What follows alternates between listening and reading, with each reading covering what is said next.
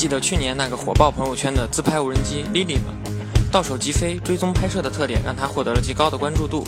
时间过去了半年，Lily 团队现在获得了怎样的进展？曾经吹过的牛逼又能否变成现实呢？极客公园在 CES 期间独家专访了 Lily 创始人，请看我们制作的视频。So hi, I'm Antoine, the CEO and co-founder of Lily. We make the Lily camera. We launched a pre-sales campaign on May 12, 2015, and we're shipping the first units in May 2016.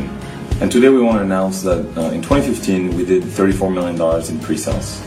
Uh, that's about over 60,000 units uh, worldwide, and we'll be focusing on delivering these units in the summer of 2016. So this is the Lily camera. Uh, it's a flying camera that follows you around autonomously.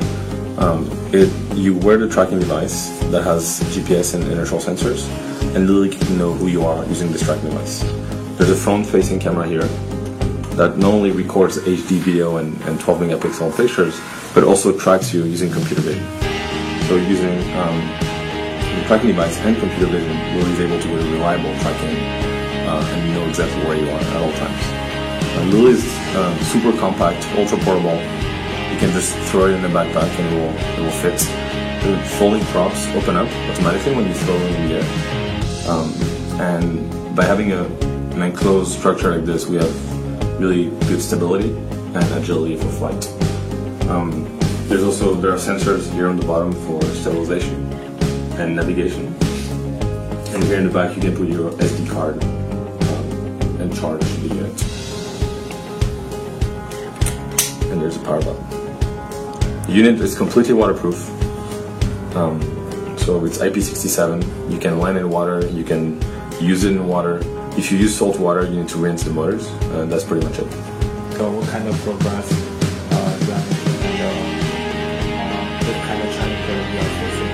Yeah, so right now we're the main challenge is on software integration with flight controller, making sure that the flight is smooth and reliable. Um, we're also facing challenges with quality, also making sure that it's uh, dampened very well, and that the actual stability digital gimbal works very well. Um, so we've come very far along in the process, and we've built about 500 units so far. Uh, but to go from 500 to 60,000 units, uh, there's still lot reliability testing to do. So our manufacturer in China is doing a lot of reliability tests, and we are doing a lot of tests here with some of our early customers. So we're starting the, the beta program um, to really fine-tune uh, image quality in flight. And the tracking algorithm that you know powers Lily and uh, the flight algorithms are always evolving. So they are always getting better. Even after we ship, this is something that we are constantly working on um, as a team. So the hardware is final now. We have this package, this beautiful uh, Lily camera that is uh, has final form factor, and all the sensors are integrated, and the system works very well. Um, we're now in the final phases of testing. So you already have 500 units. Yes. Uh, so you are ready to ship, ship all your early customers. So we're engaging our early customers in different test procedures. So we're working with them to test some of the core features, and we're engaging also uh, some of our customers independently. So we send them units and we ask them to do specific tests. So it's, it's just usual alpha beta testing. Do your early customers like, like it? Yeah, they they love it. they love it, and they're very excited to be part of this program and be able to test the unit and get the unit 1st Uh-huh. Um, and their feedback is extremely valuable.